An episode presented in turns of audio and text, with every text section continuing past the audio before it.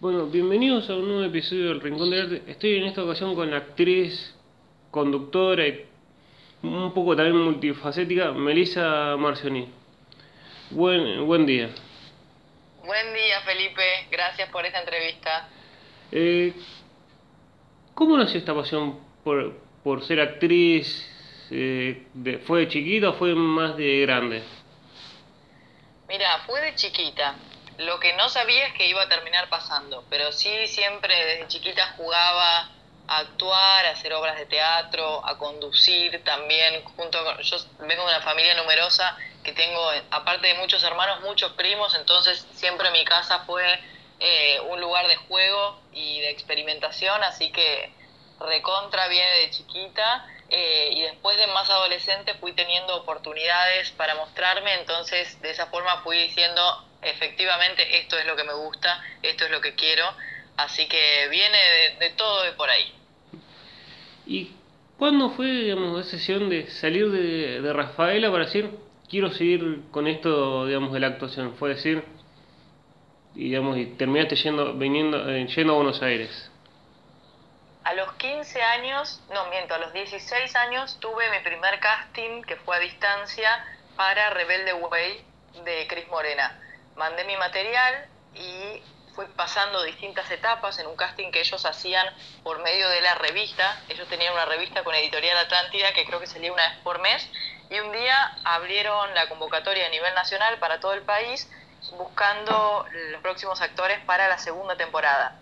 Yo mandé mi material y fui pasando distintas etapas que vos pensás que yo te estoy hablando de hace más de 15 años atrás, entonces no había celulares, eh, no había, si bien uno manejaba internet y tenía mail, no era la misma facilidad de ahora que mandás un video y ya está. Entonces fui pasando distintas etapas y vine a la etapa presencial acá a Buenos Aires y tuve mi primer casting eh, y quedé yo con otro chico que se llama Juanchi Macedonio, que es actor, fue actor de Disney y conductor. Eh, quedamos con Juanchi y empezamos a hacer taller tres meses acá. Cris Morena suele hacer un taller con todos sus actores en los que les enseña más o menos por dónde, eh, por dónde está la búsqueda actoral de lo que ellos están, están queriendo pretender para el programa. Entonces hice taller acá a los 16 con mis ídolos, que en ese momento eran Felipe Colombo, Benjamín Rojas, eh, Luis Ana Lopilato. Entonces para mí eso ya Mm. fue un sueño. Y trabajé con, haciendo algunas presentaciones, algunas cosas acá para Rebelde Way.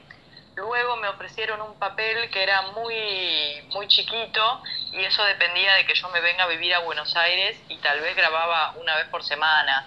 Entonces yo teniendo 16 años, habiendo eh, dejado materias para poder venir acá a Buenos Aires y todo lo que eso conllevaba, porque a los 16 no es que mis papás me podían mandar a Buenos Aires sola y que yo deje la, la escuela. Entonces nos volvimos a Rafaela con la ilusión de que en algún momento yo iba a retomar la carrera acá en Buenos Aires.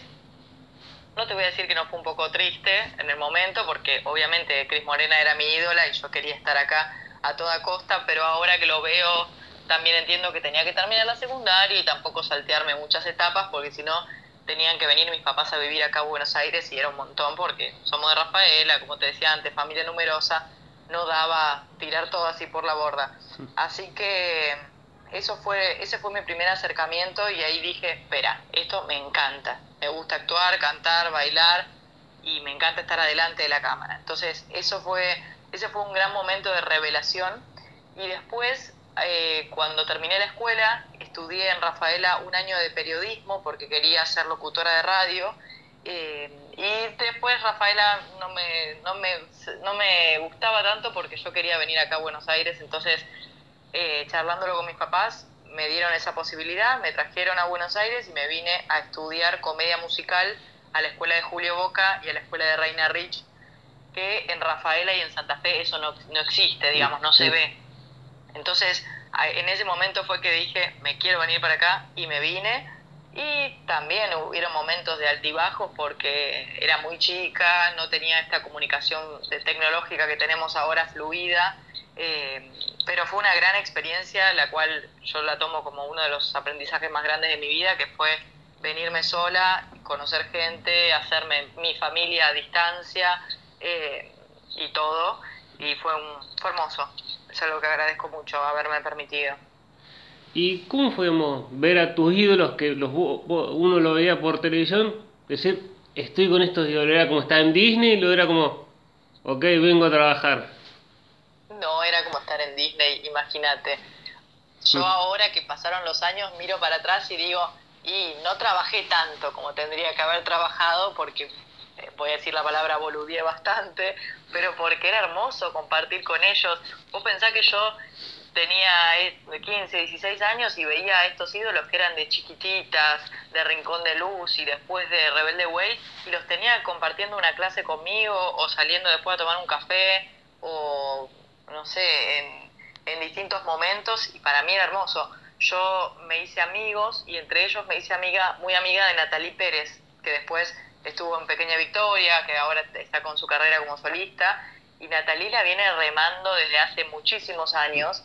Entonces, para mí también fue un gran ejemplo conocerla a ella porque la venía remando desde hace mucho y estaba intentando, intentando, y si bien ella le tocó un personaje más grande en Rebelde Way, tampoco es que se lució un montón. Es como esta carrera es de mucho tocar puertas, de mucho hacer casting, si bien puede aparecer un productor que te diga, bueno, quiero que seas la próxima Tini Stuessel, eh, también es remarla, es, eh, te dicen más no que sí, entonces me sirvió mucho conocer a mis ídolos y ver que ellos estaban en la misma y que es una carrera de mucho trabajo.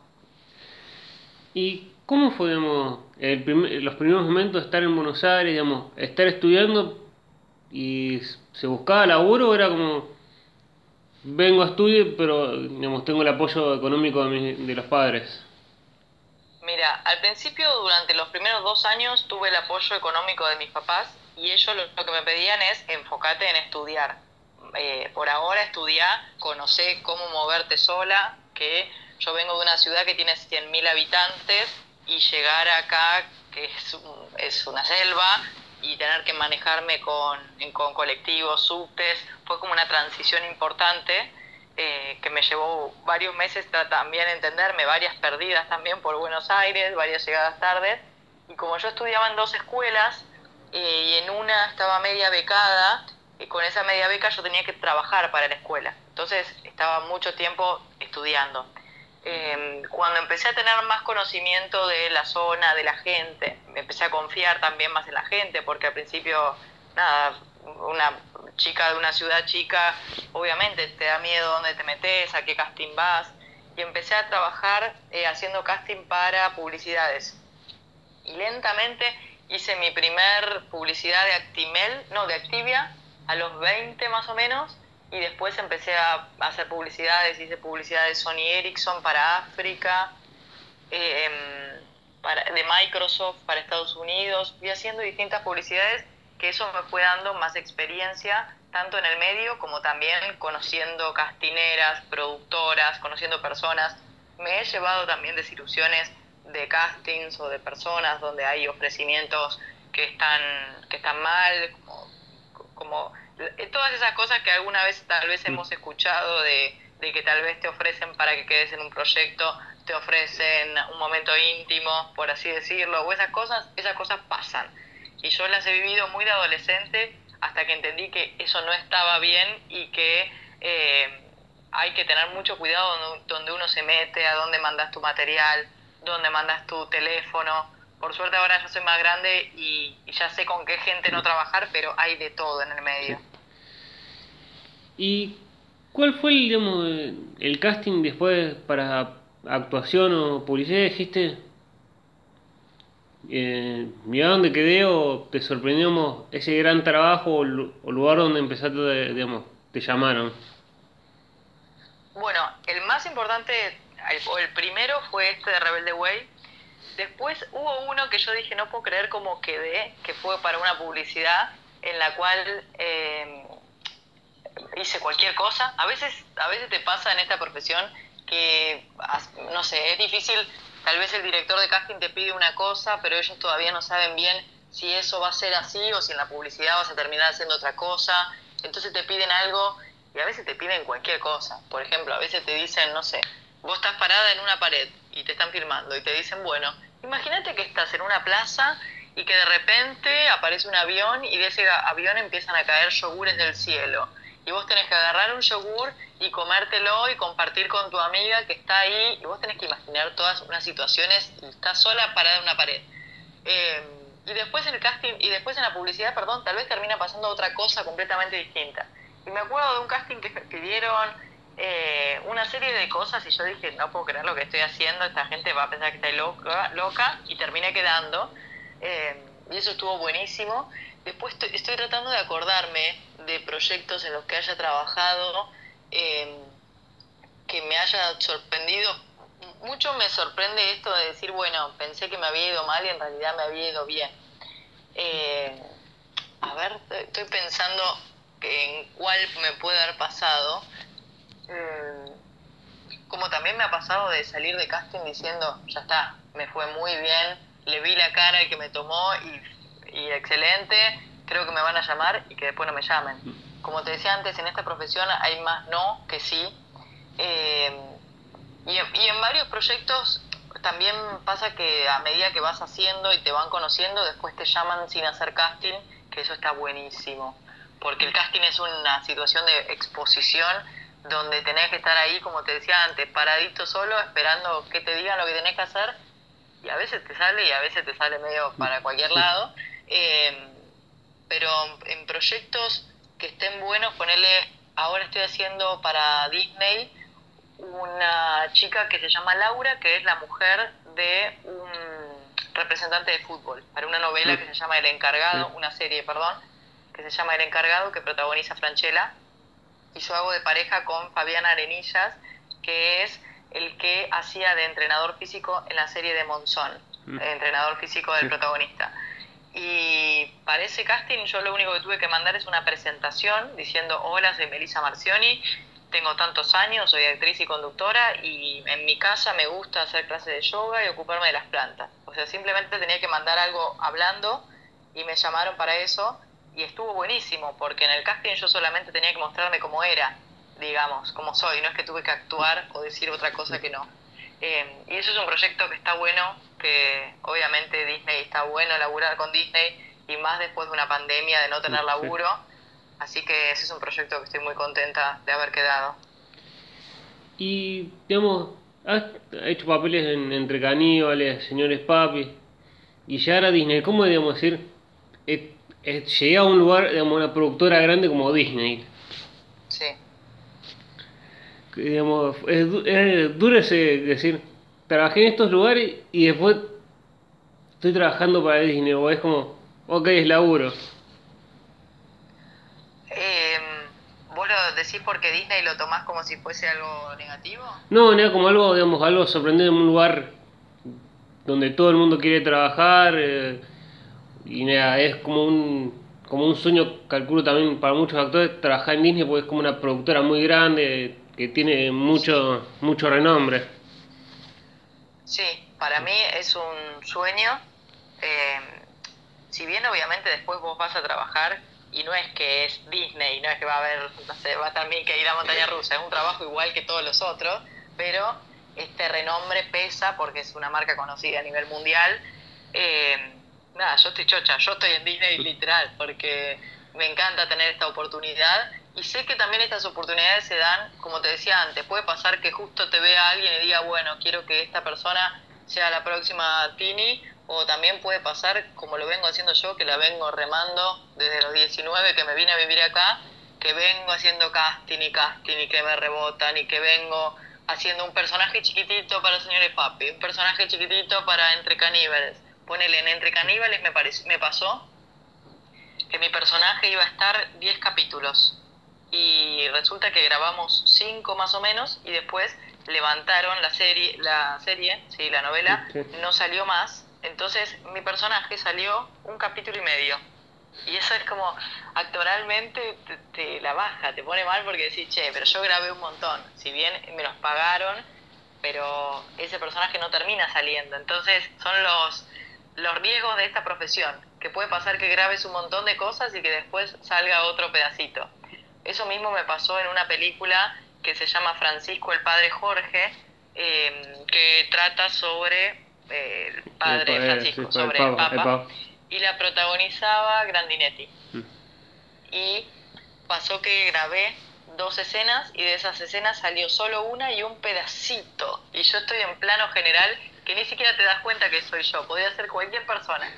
Entonces uno se ilusiona y vas y grabás y le contás a todo el mundo que vas a estar en la película y cuando ves la película decís, ah, fueron tres segundos.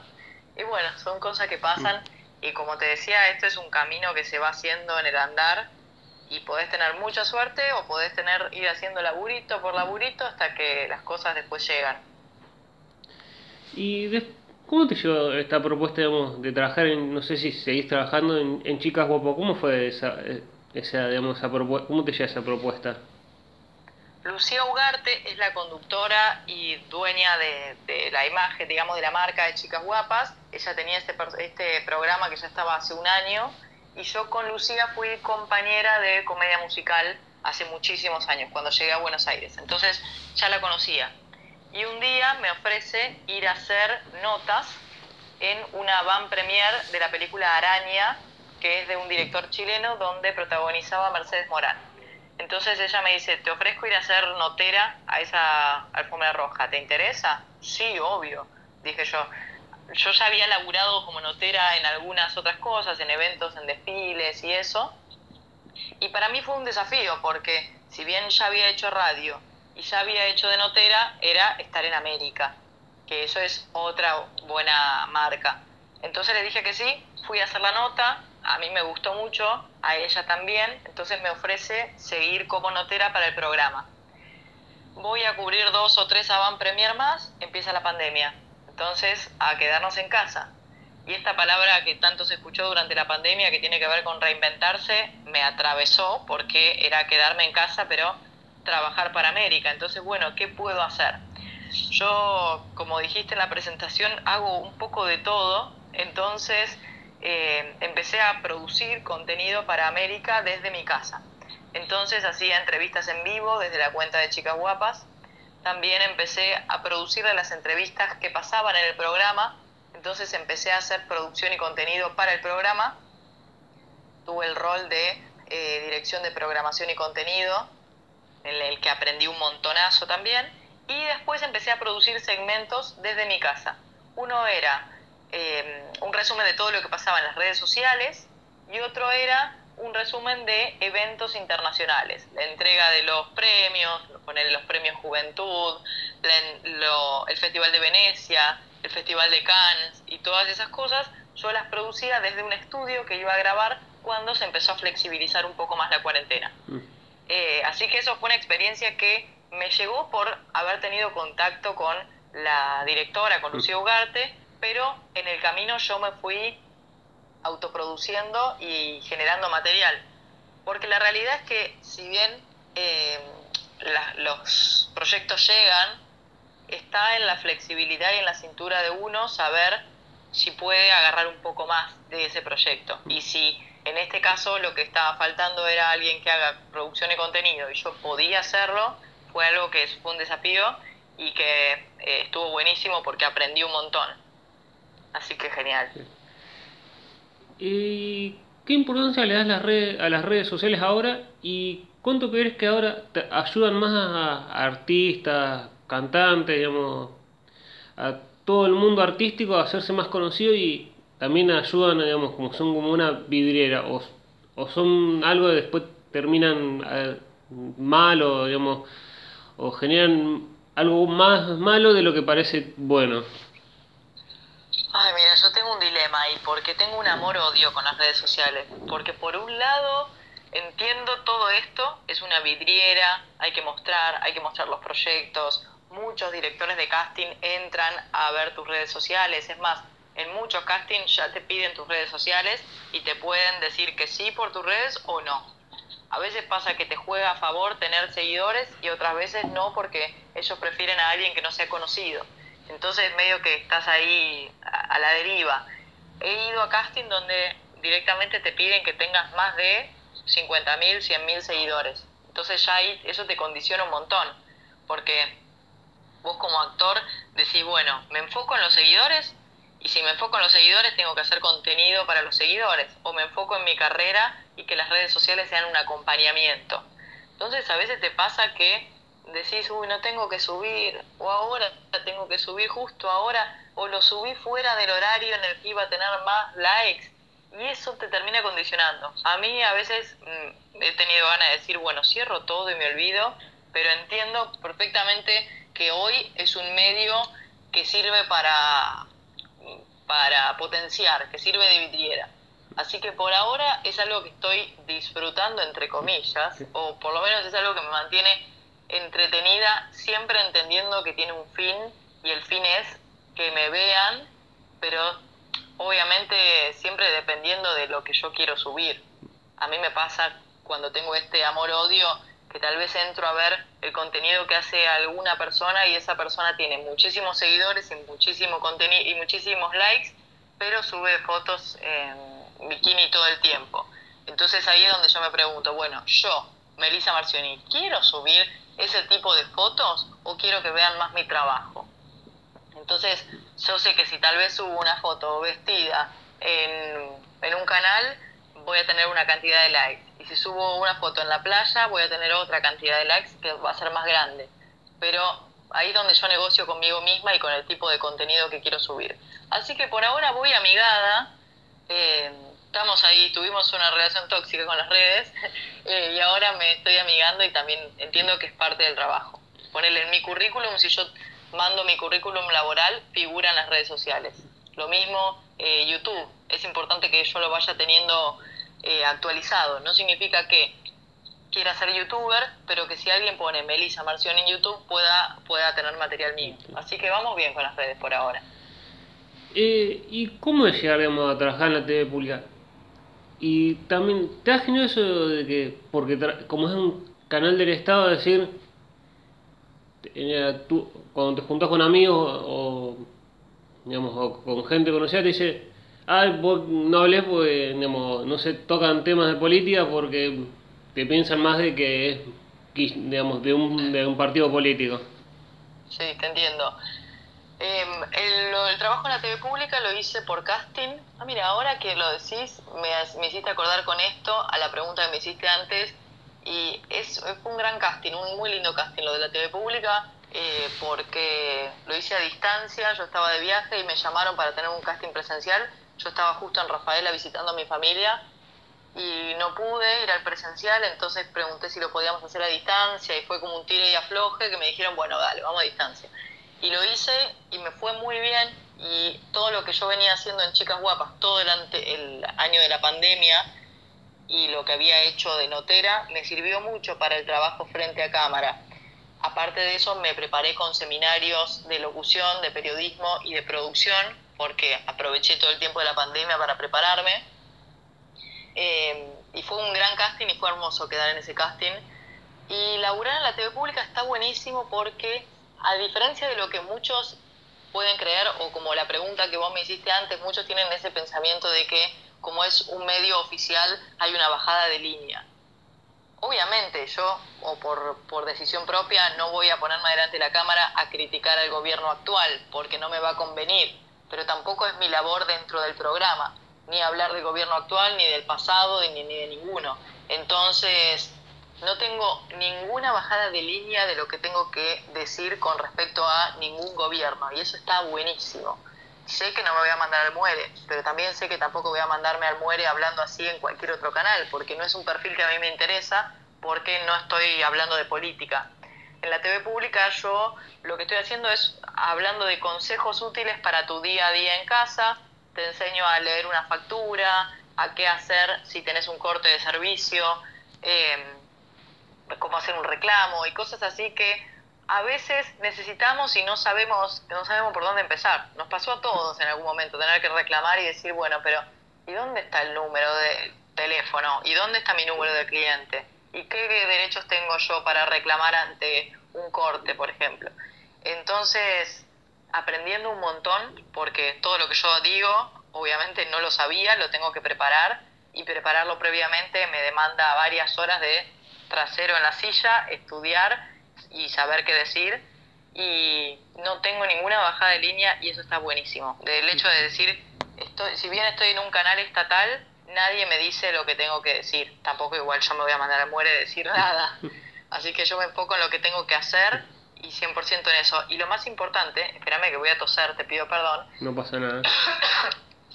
es que mis compañeros son muy buena gente y eso no suele pasar tanto. Eh, es buena gente porque todos trabajan con mucho amor y muchos están hace muchísimos años y son empleados del canal. No es que tienen un contrato que se les termina pasado mañana. Entonces están todos muy relajados y todos trabajando con mucho amor y eso está perfecto, está buenísimo. ¿Y cómo trabajaremos con Gabriel, con, gente consagrada como digamos Corrado, ahora con digamos, trabajar con Franchella o, con Grandinetti? Digamos, esos tipos que se ven tan, digamos, tan ídolos, digamos, y tienen un carrerón, ¿son tan, son terrenales como cualquier persona normal o son, digamos, trabajan en lo suyo y digamos con el resto no se, no se relacionan? Hay casos y casos eh, la mayoría que me tocó son terrenales, así como esa palabra que decís, como son, son igual a nosotros. La diferencia es que tuvieron más proyectos y que se consagraron y se desarrollaron muchísimo más en un área. Por ejemplo, en el caso de Franchella, yo tuve la oportunidad de charlar con él entre escena y escena, y es una persona que se interesó por lo que yo hacía, me preguntó, no te voy a decir que somos amigos, pero que tuvimos una re buena charla ida y vuelta, y eso estuvo buenísimo. Corrado es lo más. Gabriel es muy generoso, muy simpático, saluda a uno por uno con el puñito así cuando llega, con el puñito de vuelta cuando se va, te pregunta cómo estás, te dice si hoy estás más, más linda o qué lindo lo que te pusieron o qué bien que hiciste la columna de hoy. Es muy motivador y para mí es uno de los mejores compañeros que tuve alguna vez porque yo pensé lo mismo, o sea, yo cuando entré dije, bueno, a ver cómo son acá y como son tan buena gente todos los compañeros de la TV pública, se genera un muy lindo ambiente de trabajo en el cual yo puedo ir aprendiendo siempre y, y no solo aprendiendo de lo que yo haga, sino del trabajo con ellos. En el caso de Grandinetti compartí poquito porque éramos muchos en el set, entonces eh, no, no pude compartir tanto. Estoy tratando de acordarme a otras personas con las que haya trabajado, pero siempre hubo muy buena gente eh, tanto adelante la cámara, que eso es lo que pasa también, a veces la gente piensa que, no sé, que son poquitos los que están atrás, y atrás de cámara siempre hay más gente que adelante, no ser que sea una mega producción, pero siempre hay gente atrás que son la que, las que hacen que el producto esté buenísimo o no adelante de cámara. Entonces siempre me crucé, o la mayoría de las veces, con buena gente. Medio que si te cruzas con alguien que no tiene ganas de charlar, que también puede pasar, o está muy enfocado en lo suyo o, o nada, o no le importa relacionarse, también uno se da cuenta desde el primer momento, entonces no es algo que, que vas ahí a, a fomentar. ¿Y cómo es estar de novia con un actor como, digamos, como Nacho Pérez Cortés, digamos, con las escenas de, digamos, de, pareja o de, digamos, que está, los ves actuando con otro, digamos, ¿es difícil o es como, digamos, está charlado el tema, digamos, del tema de la actuación con tu, con tu pareja? Mira, todo está charlado porque al ser actriz no me conviene mucho hacer ninguna escenita porque después cuando me toque a mí, él me, digamos, no va a ser, no quiero que, me, que él me ponga una condición. Nosotros con Nacho desde el primer momento que nos conocimos sabíamos que los dos estábamos en el medio y que esto podía pasar. Eh, estoy acordándome, por ejemplo, las eh, escenas de sexo que ha tenido con Inés Esteves, y esas cosas en Pequeña Victoria y no, si bien, si bien no te voy a negar que un porcentaje se pone celoso, pero no es un celo de decir me está cambiando, sino es ver a tu pareja chapando con otra persona, eh, sacándole la remera, te, te, genera algo porque una tiene sangre, eh, pero está todo tan hablado y tenemos tanta confianza que, que todo está bien. Eh, todo está bien porque entiendo que es profesional y muchas veces pasa, y la mayoría, yo te lo digo por experiencia de escenas de beso, que tal vez el, televidente dice, uy, mira esa escena, se tienen unas ganas, se están rebesando, andás a ver lo que pasó después, y si vos ves la escena, alrededor hay tal vez 10 personas, una con el micrófono, otra con la luz, el camarógrafo, el director que te dice corte, eh, es tanta la gente que está ahí que vos estás más nervioso que, que lo que lo estás disfrutando. Eh, entonces, no es que yo me ponga celosa pensando, uy, lo está disfrutando, porque tal vez le está pasando re mal porque están incómodos o la compañera para que no se siente incómoda, más en estos momentos que me encanta que pase, que se esté escuchando a la mujer, se la esté respetando. Eh, tal vez antes se filmaban este tipo de cosas y no había cuidado por la mujer y porque esté cómoda. Entonces ahora sí pasa y, está buenísimo. Así que nos llevamos muy bien. Ponerle él que está en el bailando, yo muchas veces le digo a él y a Rocío, eh, hagan más escena de besos, busquen otros colores, otros matices dentro de lo que hagan. Yo no tengo problema alguno, porque también a mí me sirve, como te decía esto, la libertad del otro hace que yo también pueda tener mi libertad y aparte de, primero somos seres individuales y libres y después somos pareja. Entonces, eh, yo lo, lo, voy a bancar a él en, la, en todas. Por lo menos eso creo ahora. eh, ¿Y cómo digamos, fue digamos, esto de te ofrecieron un, un trabajo en el, en, en el, mismo aire? Digamos, ¿Fue raro? ¿Fue como, ok, ahora tengo otro trabajo en Showmatch? fue sorpresivo porque yo fui a acompañarlo a él yo fui a acompañar a Nacho y se armó un ida y vuelta con Marcelo que nos sorprendió tanto a Marcelo, a Nacho y a mí porque fue algo divertido que se armó eh, y que se fue 100% improvisado, no es que lo teníamos armado. Eh, y gracias a eso y ese ida y vuelta ellos me pidieron que vuelva a ir otro día que bailaba Nacho. Yo no quería volver a ir porque no quería ser la novia pesada. Ya medio que había aparecido la novia pesada el primer día que fui, entonces dije, no, ya voy a tomar unos días y eso en esos días me escribe Fede Jope y me dice, venite que Marcelo quiere que venga. Bueno, dije yo, ahí ya estamos hablando de otra cosa si me están llamando.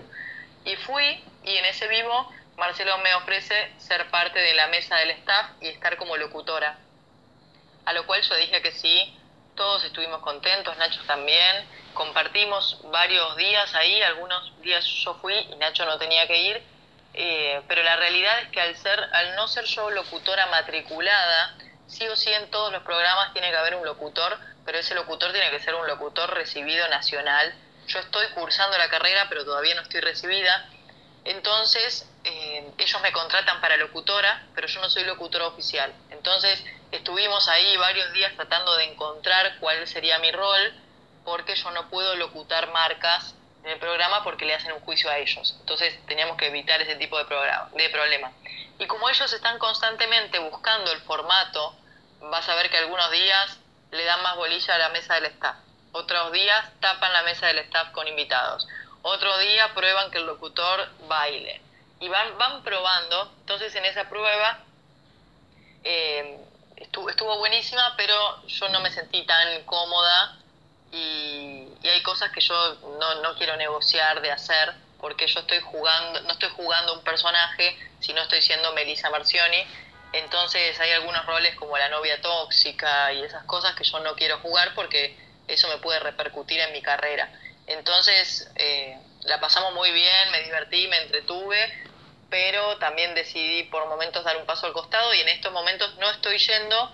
Voy a ir tal vez más adelante a, de vuelta como invitada a generar ahí un ida y vuelta divertido pero eh, nada, por ahora no lo estoy haciendo porque estoy pudiendo enfocar en todo lo otro. Showmatch te dedica, te, digamos, eh, demanda mucho tiempo, muchas horas del día y a veces tal vez te avisan hasta último momento que no tenés que ir o que vayas y eso tal vez me desorganiza mi rutina. Así que estoy pudiéndome enfocar 100% en, en el trabajo en el que tengo contrato, que es TV Pública y Disney, así puedo no fallar o no estar a medias en todos los otros proyectos. Y con Nacho, excelente, la pasamos muy bien en el tiempo que compartimos, él es un gran compañero, así que excelente todo. ¿Y cómo fue, no sé si llevaban mucho tiempo juntos, cómo es el, estar, digamos, fue el estar en, en la pandemia 24/7, era como, llegó un momento de decir, andate o era como un paso nuevo en la relación. Mira, yo creo que nos fortaleció, pero no te voy a negar que no tuve momento de decir, bueno, por Dios, que se vaya a dar una vuelta. Y lo mismo yo, yo me he ido a dar una vuelta, o a veces no, una vez nos pasó que él se volvió a su pueblo, a General Lagos, y yo me volví a Rafaela, y fue necesario para los dos porque vos pensás que vivimos en un dos ambientes, eh, que si bien tiene un balcón que es con terraza, llega un momento que nos pasó a todos, que ni siquiera nos aguantábamos nosotros mismos. Nosotros nos mudamos acá y a los dos, tres días empezó la pandemia, algo que agradezco habernos mudado porque la casa anterior era todavía más chiquita, entonces yo no hubiese podido hacer los vivos de Instagram, no hubiésemos podido hacer autocasting, viste que también la pandemia activó el self-tape, que es el autocasting, que vos en vez de ir a hacer un casting a una castinera, lo haces desde tu casa. Pero tenés que contar con espacio, tenés que contar con silencio, tenés que contar con una pared relativamente limpia detrás, que no tenga perchero, que no tenga cuadro, que no esté pintada de otro color. Entonces, eh, son muchas cosas que nos sirvió mucho estar viviendo juntos.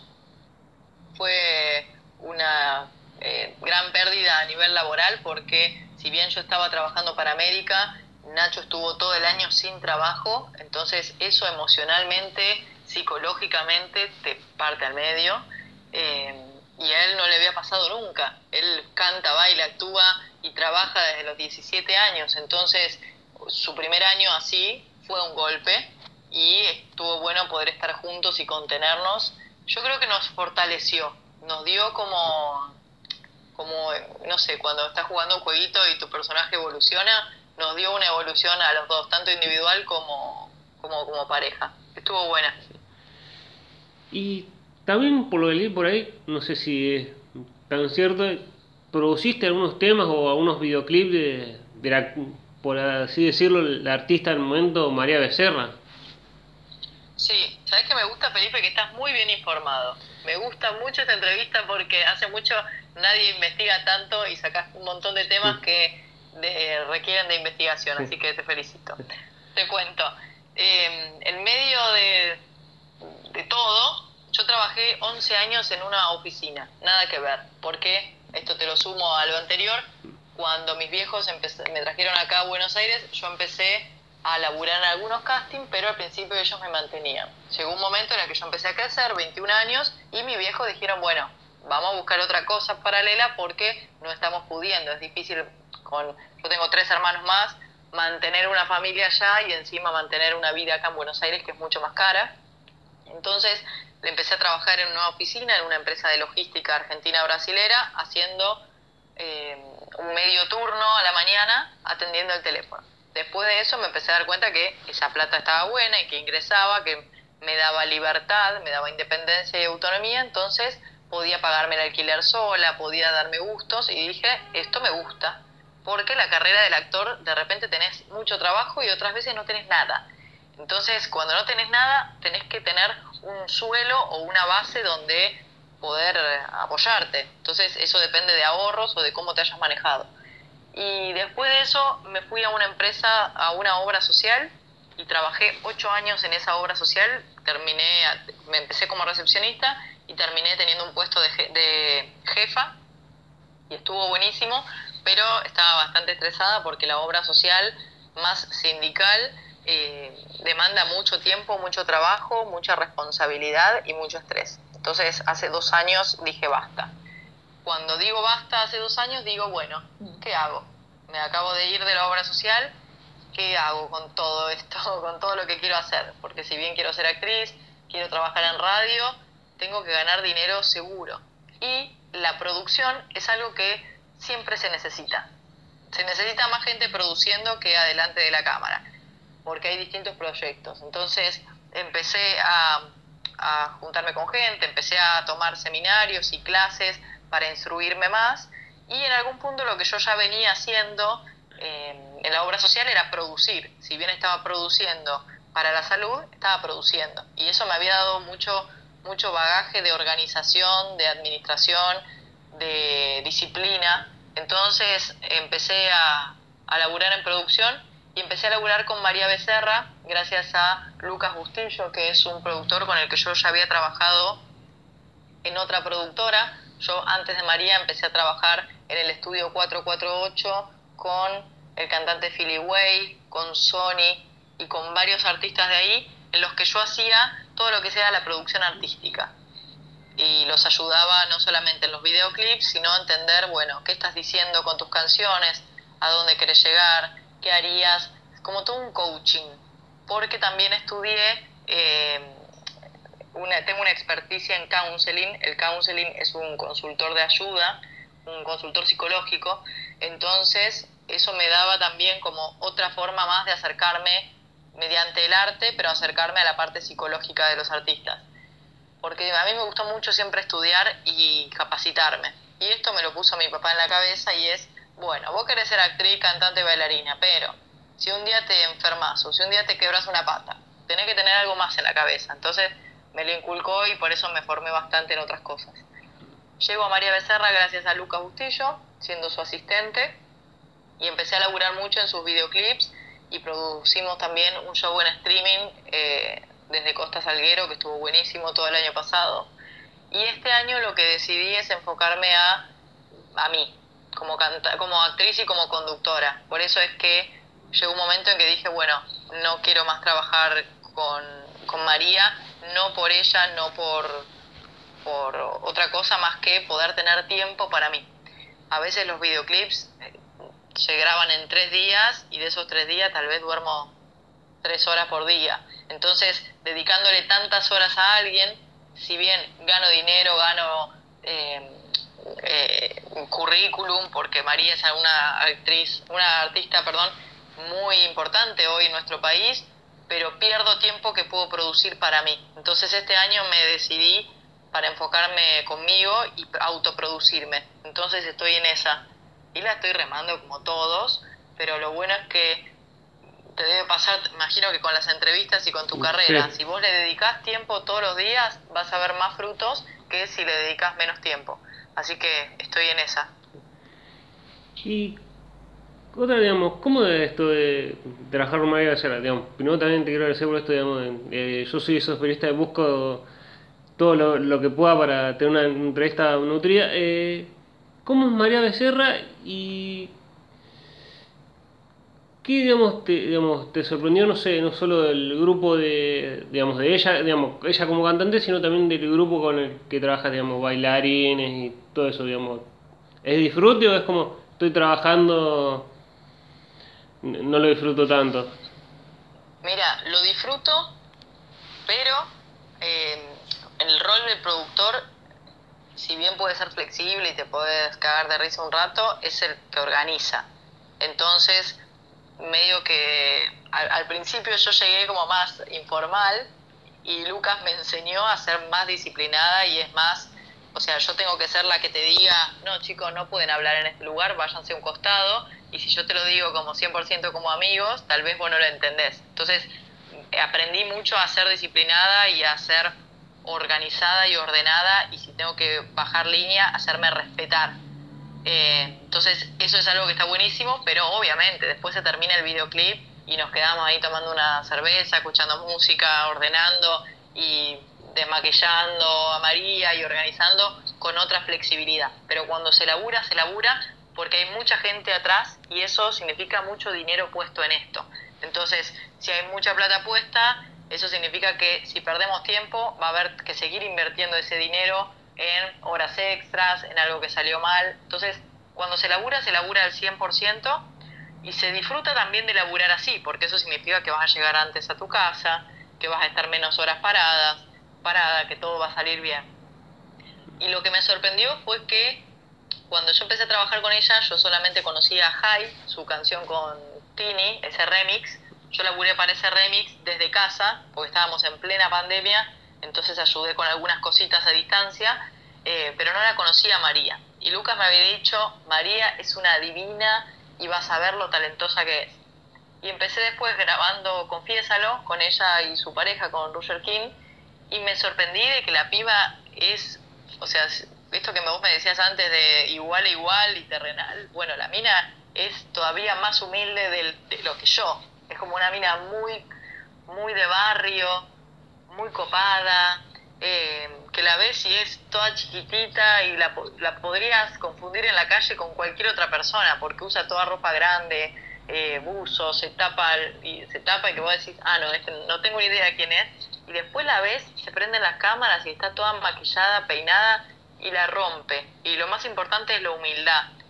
Yo estuve en un show de streaming que hizo ella fueron muchos días de trabajo, fueron 15 días de laburo previo al show, porque a la vez grabamos muchos videoclips ahí, eh, y el último día fueron sus padres, y fueron sus padres y vos ves a sus papás y entendés todo, porque es toda gente buena, humilde, de barrio, de familia, de los domingos, juntarse a comer, y eso te habla mucho del artista, y creo que es algo que está buenísimo que el artista tenga para no subirse a ningún caballo, a ninguna ola, y también porque vuelve a casa y se apagan las cámaras, se de maquilla, se apagan las luces, y lo más importante es tener ese tipo de sostén. Así que eso es algo que me sorprendió y que me gustó y, me da mucho gusto que a María le vaya bien porque viene de todo eso. Y con esto, digamos, que hablabas vos del, digamos, que se empieza a escuchar más la voz. A veces, cuando, digamos, más del feminismo o estas agrupaciones feministas hacen cosas, no sé, por cosas a veces, digamos, se podrían ver ridículas, como lo del caso de, digamos, de lo de Dragon Ball Z, ¿te da cosa el feminismo o es como sigo apoyando más allá de, digamos, algunas cosas por así ridículas que apoyan o, denuncian desde el feminismo? no sé qué pasó con Dragon Ball Z, pero entiendo a lo que vos lo que vos decís. Mira, yo apoyo el feminismo que es como es la necesidad de que las mujeres tengan el mismo derecho que los hombres, que termina siendo algo básico, porque la mujer no tendría el mismo derecho. Entonces, partiendo de esa base, yo recontra apoyo el feminismo. Después, las formas en las que se comunique eso o que se busque que eso pase, hay de todo. Yo no soy de las personas que va a ir enfrente de la iglesia y se va a sacar la remera y se va a quedar en ropa interior o sin nada para manifestarse. Yo no soy de ese tipo de persona, pero sí creo que tienen que pasar algunas cosas, tal vez esas, para que se den cuenta de que algo está mal. O sea, yo, eh, a mí me importa mucho el mensaje y que el feminismo se entienda. La macana es que muchas veces nos tildan de absurdas o de, mirá lo que están diciendo estas, es una locura lo que están diciendo, están buscando el pelo al huevo en todo, que lo entiendo también desde el otro lado, pero también sé que a veces tienen que pasar ese tipo de cosas porque la mayoría de las cosas en el mundo en el que vivimos están tiradas para el lado del machismo y no para el feminismo, que el feminismo no busca estar por encima del hombre, sino igual. Entonces, tal vez es necesario que haya alguna mujer en tetas afuera de la catedral, estoy diciendo cualquier cosa, pero digo, dando ese ejemplo, para que se entienda que por favor, ¿por qué nos tienen que, por qué tiene que morir una mujer cada 26 horas en este país? Eh, o sea, si vos lo comparás, ¿no es más grave que estén matando mujeres a que esté la mina tetas fuera de la iglesia? Déjenla, que haga lo que quiera. O que dejen, dejen, que ya digan cualquier cosa, dicen Dragon Ball Z. Y Déjenla, porque están matando gente todos los días. Y no significa que lo esté matando el que consume Dragon Ball Z, sino que nos demos cuenta que hasta en esa cosita está puesta el machismo. Y la mujer está tildada como inferior. Eh, no sé si se entiende. A mí lo que me importa no es la forma, y, y aparte hay muchísimas personas que se manifiestan y no estoy de acuerdo en todas las personas que se manifiestan, ni en sus formas, ni en todo lo que dicen. Pero si la base es igualdad de derecho, ahí sí estoy de acuerdo. Eh, y me quedé ahora, eh, y es un placer esta entrevista. Eh, te, voy a hacer la última, se, se va a ir en dos partes. Eh, mirás para atrás, digamos, y decís, me arrepiento de alguna decisión que tomé, digamos, o casting o lo que sea, ¿te arrepentís de algo o no? ¿Y qué le dirá a alguien que se quiera animar? A la actuación y por un perjuicio o algo no se anima. ¿Qué le dirías vos para ese anime? Bien, empiezo con la de arrepentirme y te digo que no, no me arrepiento de nada. Sí hubiese hecho algunas cosas distintas, pero digamos, no es que me quedo ahí arrepentida diciendo, hoy, ¿por qué no hubiese hecho esto? Y creo que hubiese estudiado más, eh, a ver, estoy tratando de pensar, cuando yo hacía comedia musical era adolescente, tenía 19 años, y eh, me tomé muchas cosas de la carrera de comedia musical, más como si fuese un juego que como si fuese una disciplina. Entonces, tal vez hubiese estudiado más danza clásica, por ejemplo, como para hoy poder bailar y hacer una triple pirueta en vez de hacer una doble pirueta como hago. Pero digo, o sea, hubiese ajustado más algunas cosas en las que yo tal vez boludeaba porque me encantaba estar en Buenos Aires, que mis compañeros sean, no sé, los de High School Musical y después juntarnos a comer, era más lindo que matarme entrenando danza clásica o entrenando canto. Entonces, hoy miro para atrás y digo, bueno, eso me hubiese gustado prestar más atención y haber, haber mejorado en eso. Eh, un segundo, ¿qué, qué pasa, Nacho? Yo me voy, van a venir los pintores en algún momento. Bueno, dale, dale, gracias. No, muchas gracias. Un, besito. Perdón que acabo de cortar la entrevista. No pasa, no pasa nada, yo lo conozco, Nacho. Van a venir los pintores. eh, de esas cosas podría decir que hubiese cambiado, pero que no me arrepiento ni las cambiaría al 100% porque todo me hace lo que soy hoy y, y eso. Eh, y con respecto a los que quisieran tal vez estar en, eh, o que laburar o tener proyectos como me pasaron a mí, le diría que jueguen, que disfruten, pero que no pierdan el estudio, que se capaciten. A mí me pasó mucho de, de pensar de que tal vez un título me iba a dar más trabajo, como me está pasando obviamente con, ahora actualmente yo estoy estudiando locutor nacional y entiendo que sí, que si yo quiero ser doblajista, si yo quiero ser locutor en un programa, voy a necesitar ese título. Pero a veces te pasa que decís, uy, bueno, yo quiero ser bailarina, pero si no estudio en el Colón y tengo el título de bailarina, no lo voy a hacer. Y no, eso no es así, sí. Obviamente, si querés viajar por el mundo siendo bailarina clásica, y sí, representar el Colón, y sí. Pero si querés dar clase de baile y bailar hip hop, no vas a necesitar el título de bailarina del Colón para hacerlo. Entonces es, hagan, estudien, muévanse. Y algo muy importante para mí es la autoproducción. Es entender que si vos querés hacer un corto y tener experiencia en cine, sí, manda tu material para que te vean en algún momento o busca que te contrate un director, un productor, pero a la vez haces tu propio material. ¿Qué tipo de actriz querés ser? ¿Una actriz de comedia? Bueno, grabate con el celular y hace videitos. Podés subirlos a las redes y ver si tienes eh, si genera ida y vuelta con la gente, si podés grabarte para vos y decir, ah, no me gusta esto que dije, o esta cara la voy a cambiar, y te volvés a grabar y modificás lo que hiciste. Pero esto de la autoproducción a mí me parece clave, porque a veces estamos esperando que llegue el proyecto soñado, y ese proyecto soñado lo estamos esperando no sé, un millones de personas. Entonces va a haber espacio para uno, dos, diez, pero no para todos. Entonces, autoproducción, esto que también estás haciendo vos de ah, eh, hablar con la gente, generar la entrevista, coordinar un día, un horario, te va a dar posibilidad de que el día de mañana cuando te llamen para otra cosa tengas la disciplina del horario, tengas una agenda que sepas manejar, sepas cómo hablar con alguien, sepas qué qué significan algunos conceptos que lo fuiste aprendiendo en el hacer, en vez de, ah, bueno, yo espero. Porque si uno espera, eh, las cosas a veces se pasan y tal vez es tarde. Entonces, esto, autoproducción, jugar y divertirse, disciplina y respeto. Siempre respeto por la gente que te cruzas en el camino, porque te la vas a seguir cruzando y si haces algo mal, me refiero a si sos irrespetuoso, si te mandas alguna cagada, eso después te vuelve. Como en algún punto, en algún otro proyecto te vuelve o te vuelves a cruzar con la persona y está buenísimo que, nos respetemos y que siempre respetemos el trabajo del otro. Bueno, muchas gracias Melissa por permitirme entrevistarte y por esta, por esta linda charla. Gracias a vos, Felipe, fue un placer me sirvió mucho también para la autorreflexión, así que me quedo con algunas cosas dando vuelta en la cabeza.